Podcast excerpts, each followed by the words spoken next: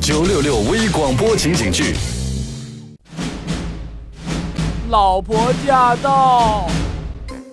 老公，给我遥控器，老婆，我你拿过来吧。我在幻想着，幻想在破灭着，幻想总把破灭宽恕，而破灭却从不把幻想放过。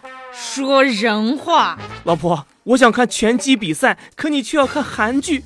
我你看拳击比赛，啊就你这身板儿还看拳击比赛？老婆，你这个话里面怎么隐隐约约的有歧视弱者的意思呢？不是隐隐约约，是非常明显。老公，我现在是明摆着歧视你呢，怎么着吧？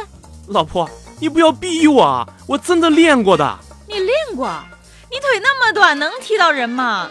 我的腿确实比一小部分人短了那么一点点，可是我的底盘低，重心稳呐、不信，你看我扎个马步给你看看。嘿，行了行了行了，小心裤子炸线了，我还得给你缝。老婆，你真懂得体贴人呐、马屁精，就你还重心稳呢、刚才是谁被个小屁孩轻轻一推就做了个屁股蹲？我那是不跟小朋友一般见识，好不啦？那你也不用坐地上不起来吧？实话告诉你吧，我这叫苦肉计，苦肉计，你不晓得啊。